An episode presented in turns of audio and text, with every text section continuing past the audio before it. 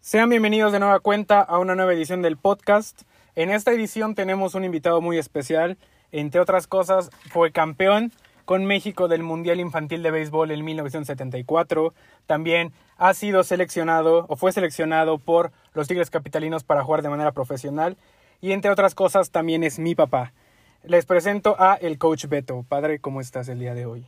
Hola, ¿qué tal? Buenas noches. Bien, bien, gracias. Qué bueno, qué bueno. Pues mira, él, ahora mi papá va a estar ayudándome porque no hay persona que conozca más de deportes, no hay mayor experto en deportes, tanto en béisbol, fútbol americano y hasta de soccer, de todos los deportes. Él es el que me ha enseñado todo y él es el que más sabe.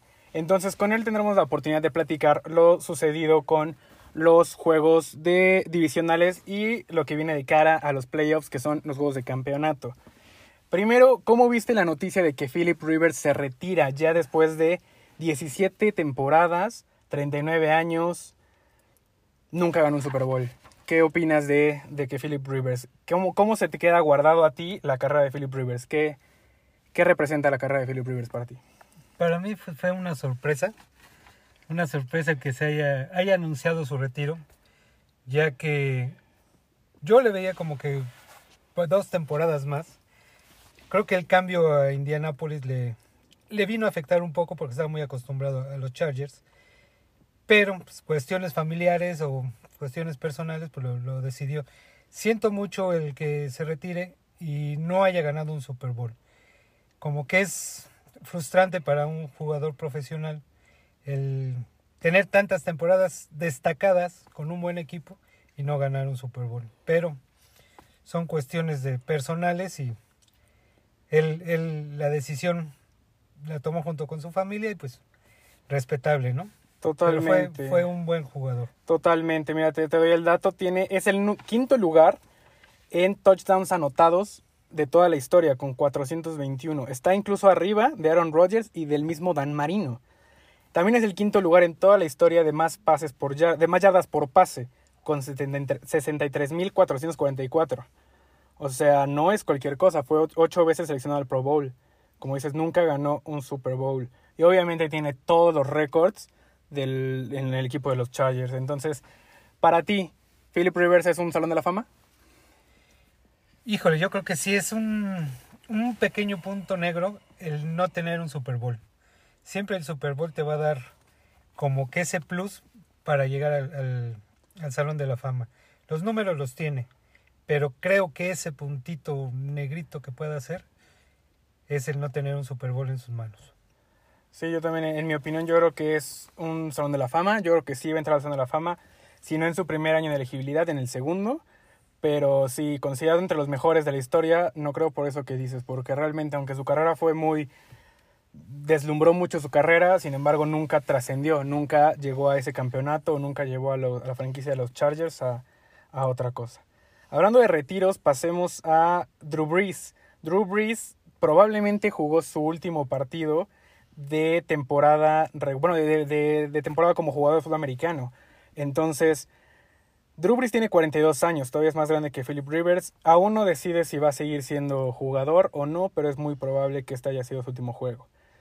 Drew Brees, en, por otro lado, es el número 2 en touchdowns de toda la historia, con 571, solamente superado por Tom Brady. Y aparte es el número uno en pases, en yardas por pase, con más de 80 mil. Es 13 veces Pro Bowl y además de ser campeón del Super Bowl, 44 MVP del Super Bowl. Sin embargo, nunca fue nombrado MVP de la liga. Para ti, ¿en qué lugar en la historia? Porque ese sí no hay duda que es un salón de la fama seguro, estamos de acuerdo. Para ti, ¿en qué lugar de la historia se encuentra? Primeramente, no creo que se retire esta temporada yo creo que, le quedó como el gusanito de que su peor juego en la historia lo hizo hace tres días.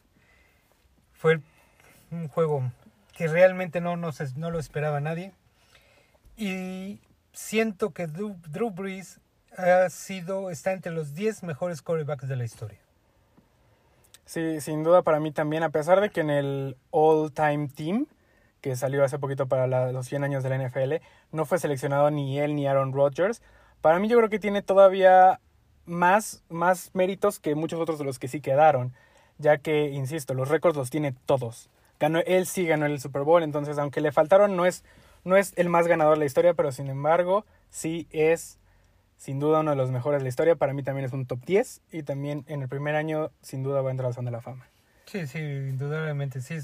Tiene un lugar en el Salón de la Fama y lo que la pregunta que estaba haciendo, no creo que se retire, como que le quedó ese gusanito de, de volver a regresar. Tiene, tiene con qué regresar. A pesar de que estuvo lesionado esta temporada, dejó de jugar dos o tres juegos, pero creo que todavía tiene para dar por lo menos un año más. Sí, hasta el momento no quiso dar todavía una declaración formal. Se va a esperar a que a pasar tiempo con su familia, darse su tiempo para pensar y ya llegará el tiempo en el que él decidirá cuándo decir si se retira o no. Pasemos rápidamente a lo que nos compete. Se vienen los juegos de campeonato, las finales, ya las semifinales para el Super Bowl, las finales de conferencia. Tenemos primero por analizar el juego de, de los jefes de Kansas City contra los Bills de Buffalo. ¿Cómo viste a los Bills de Buffalo en contra de los Cuervos? Los Cuervos también tuvieron un partido muy atropellado. Lamar Jackson nunca se encontró realmente. No hubo, no hubo profundidad. Lo detuvieron para solamente tres, tres puntos. O sea, no, aparte de que salió lesionado Lamar Jackson. Entonces, ¿tú cómo ves a los Bills de cara al juego contra los jefes de Kansas City? Yo creo que los Bills vienen fuerte, están haciendo muy muy bien las cosas. Desgraciadamente yo esperaba un poco más de, de Baltimore, pero vuelvo a insistir, eh, muchas veces he comentado, Lamar Jackson está jugando NFL, no está jugando colegial. Mucho, mucho se basa en, en jugadas de, de, de, de colegial. La NFL, balón, la, sí, claro. la NFL ya es un grado más arriba. Y, y Baltimore está haciendo mal la- la- las cosas, siento yo, en permitir tantas jugadas personales de Lamar Jackson. Tanto pues que tuvo que salir eh, de un lastimado, de un, Un golpe una por jugada, conmoción. un golpe, porque es- lo arriesgan mucho. Entonces, no sé de dónde vengan las jugadas, si sea de, de- de la dirección, del coach o decisiones de, de Lamar. Pero si sigue así, yo creo que Lamar no, no es el futuro para Baltimore. Y los Bills, los Bills están haciendo las cosas muy bien desde el año pasado, que entraron hasta playoffs. Creo, creo que van a ser un digno rival para los Chiefs. Una muy dura, dura prueba para Mahomes. Ahora esperar que Mahomes, que también tuvo ese, ese protocolo de, de conmoción, si pueda jugar y esté al 100%. Sí, yo creo que ahí está la clave. En este partido, yo creo que aquí está la clave, ya que Chad Hinnis tuvo un buen partido, fue un buen reemplazo, pero es eso, es un reemplazo de Mahomes. Yo creo que las posibilidades de que Jefes de Kansas City saque el juego depende mucho. Bueno, más bien, que a la posibilidad de que los Bills logren sacar este juego es de la posibilidad de que Mahomes no juegue. Por decir, la, la desventaja que tienen los dos equipos es que no tienen juego terrestre. Ni Kansas City ni los Bills. Ya que en el último partido los jefes de Kansas City solo corrieron por 78 yardas del corredor Darren Williams. Entonces no, no, no hubo un gran ataque terrestre. Todo fue por tierra, por aire, perdón. Y aparte, los Bills, los Bills no tuvieron ningún ataque por tierra.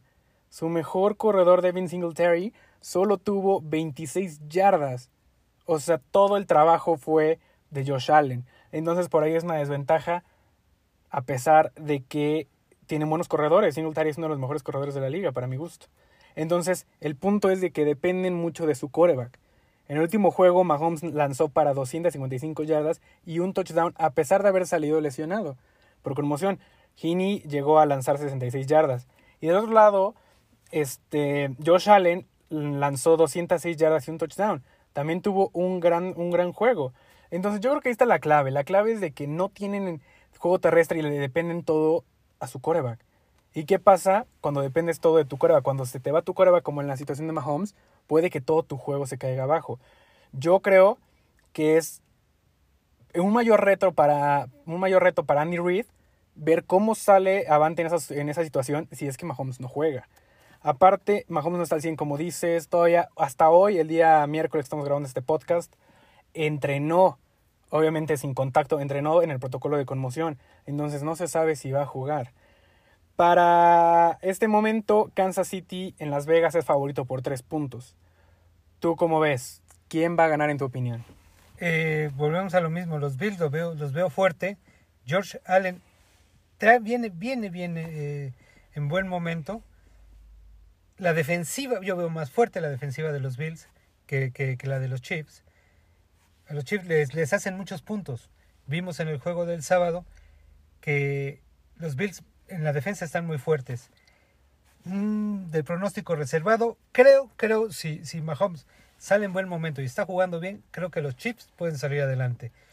Pero la sorpresa no, no, no, no estaría por demás si los Bills se llevan el triunfo. Sí, yo también, yo también creo que como, como te comenté, el factor yo creo que va a ser si Mahomes juega, yo creo que aunque no está al 100, de hecho no, no ha estado jugando toda la temporada al 100, los últimos partidos los ha jugado al 90, al 70%, luego ya cuando va perdiendo el juego remonta, o sea, no ni siquiera estaba al 100%. Entonces, si no lo ocupan al 100, yo creo que no va a haber problema y yo creo que ahí Andy Reid va a ocupar mucho más juego terrestre para no exponer tanto a Mahomes. Entonces, yo también me voy con que si Mahomes juega, es muy probable que los Chiefs cumplan al menos la línea de tres puntos y ganen el juego y los veamos en el Super Bowl. Pasemos directo al siguiente enfrentamiento, que es los empacadores de Green Bay contra los Tampa Bay Buccaneers.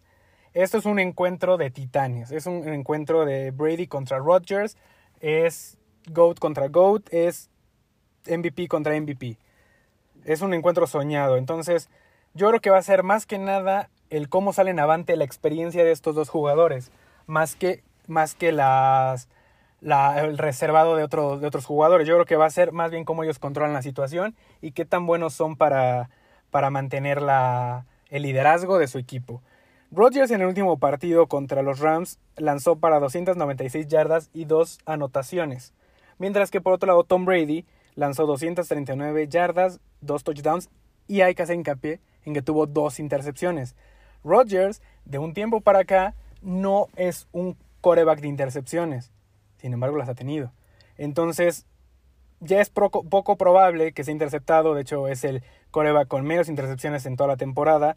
Entonces, eso puede ser un factor en común porque no comete errores.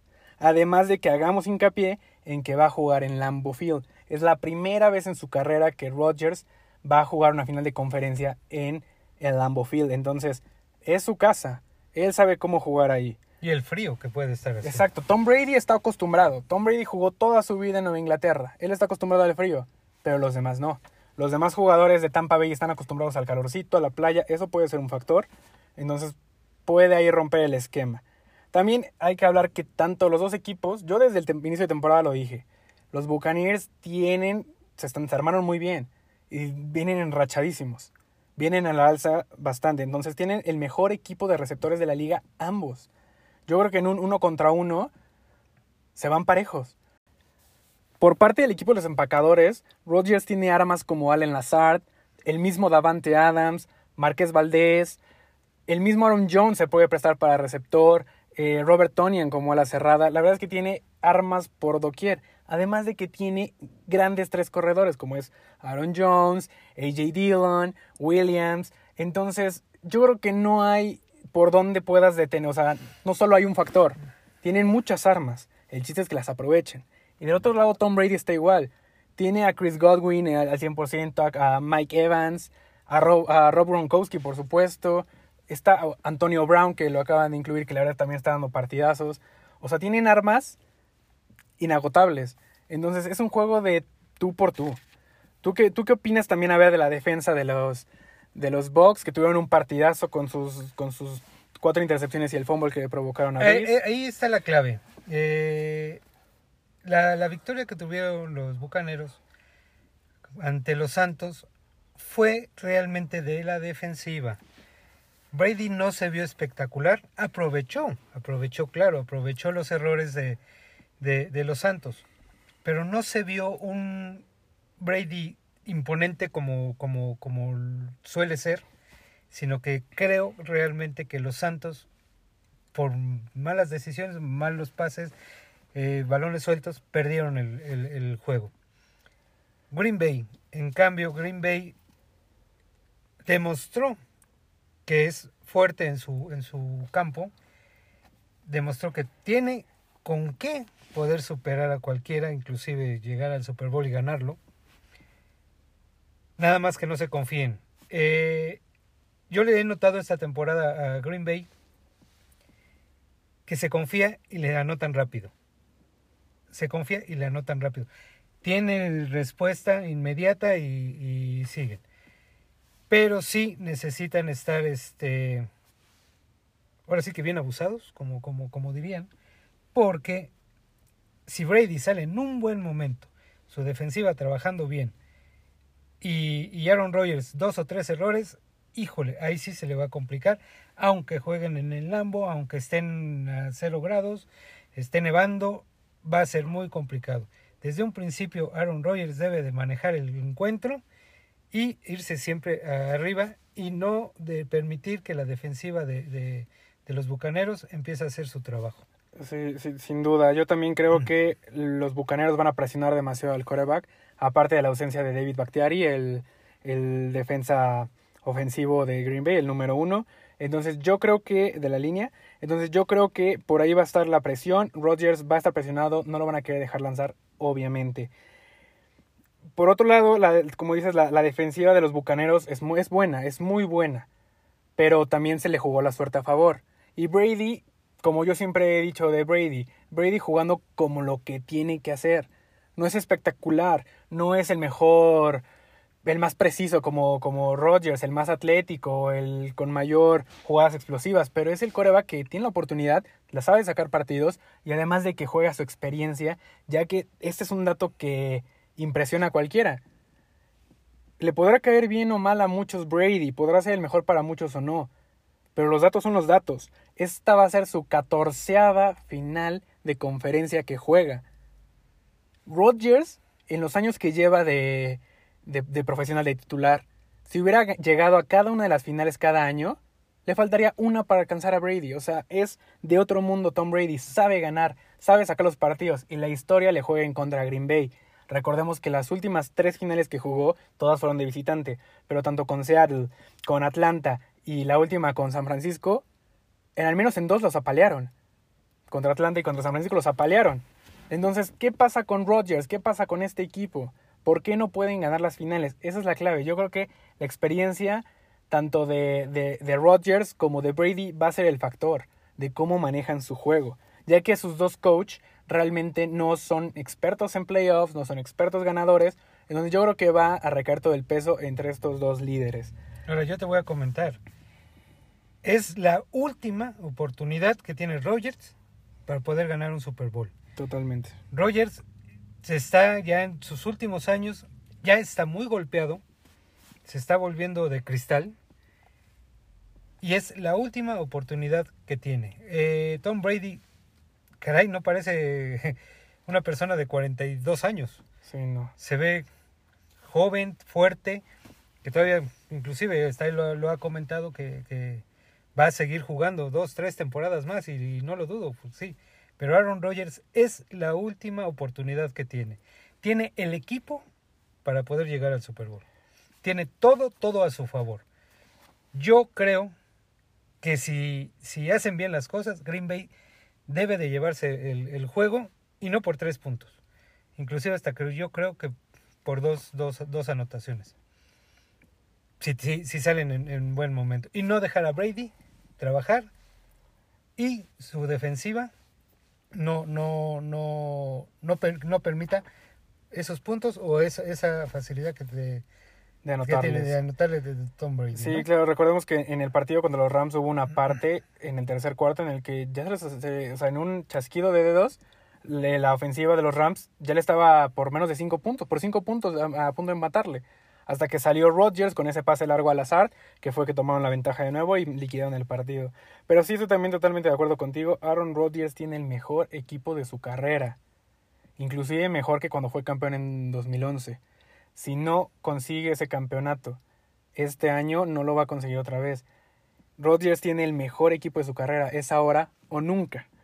Yo también, yo creo que si no se ponen las pilas este año, no va a haber otra oportunidad.